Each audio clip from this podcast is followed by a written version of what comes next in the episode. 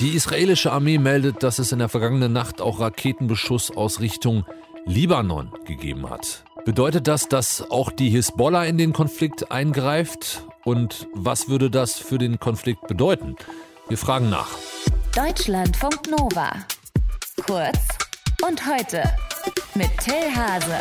Es fliegen Raketen, es wird gebombt im Nahen Osten. Seit einigen Tagen geht es hoch her zwischen Israel und der Hamas in den Palästinensergebieten. In der vergangenen Nacht hat Israel jetzt aber auch Raketenbeschuss aus Richtung Libanon gemeldet. Und die große Frage ist, steckt die Hisbollah dahinter?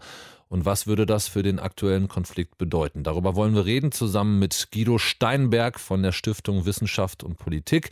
Er ist Experte für die Region Nahe Osten und jetzt bei mir in der Telefonleitung. Schönen guten Morgen, Herr Steinberg. Ja, hallo, guten Morgen, Herr Hase. Diese Raketen aus Richtung Libanon, ist das in Ihren Augen der Einstieg der Hisbollah in diesen Konflikt oder steckt da was ganz anderes hinter? Nein, das ist äh, aus meiner Sicht äh, so, ja, so ein kleines Signal an die Israelis, dass auch die Hisbollah noch da ist und dass die möglicherweise eine Gefahr darstellt. Die Israelis gehen wohl davon aus, dass das eine kleine palästinensische Gruppe ist, die da geschossen hat. Aber aus der Region können keine Raketen abgeschossen werden, ohne dass die Hisbollah grünes Licht gibt.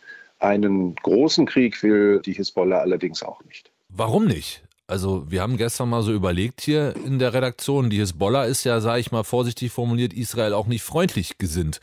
Und Israel hat auf der einen Seite mit der Hamas und äh, dem Gazastreifen jetzt sozusagen eine Front aktuell. Und der Hisbollah, die ein Interesse daran hat, dass es Israel nicht gut geht, hätte doch tatsächlich dann auch ein Interesse an einer zweiten Front, oder nicht? Ja, wenn sie denn eine Aussicht hätte, den Konflikt zu gewinnen, dann müssten wir damit rechnen. Es gibt allerdings zwei Gründe, warum die Hisbollah diesen Krieg nicht will. Zum einen haben die Israelis seit Jahren immer wieder klargemacht, was passiert, wenn sie massiv äh, von der Hisbollah beschossen werden mit Raketen.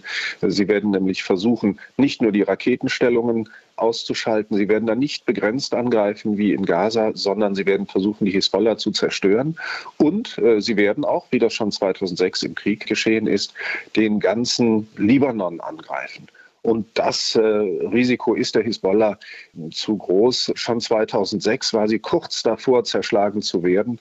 Die Opfer waren damals sehr, sehr groß.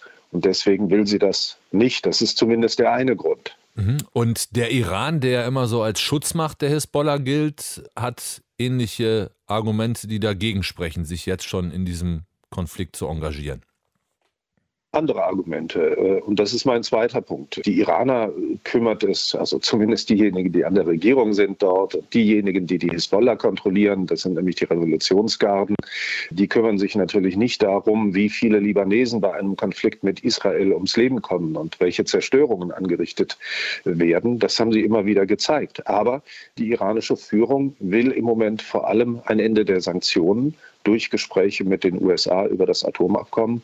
Und deswegen werden sie auch alles tun, um die Hisbollah zurückzuhalten. Auch die Iraner wollen keinen Krieg und das ist ein weiteres wichtiges Argument dafür, warum es an der Nordgrenze Israels nicht zu einer Eskalation kommt, zumindest wenn die Konfliktparteien keine Fehler machen.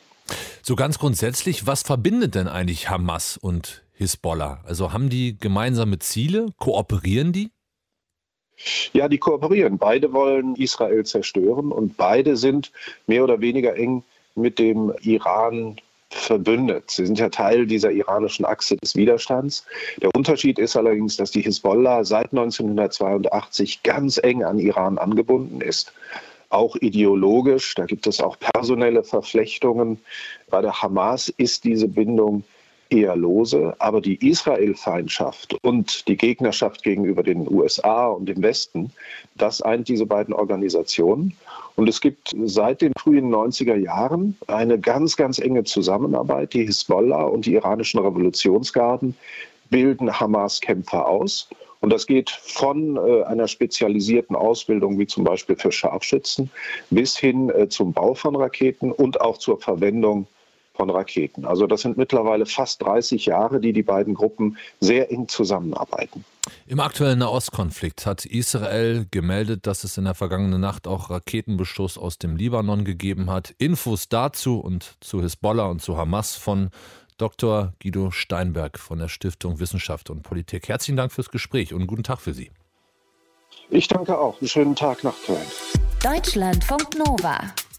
Kurz und heute.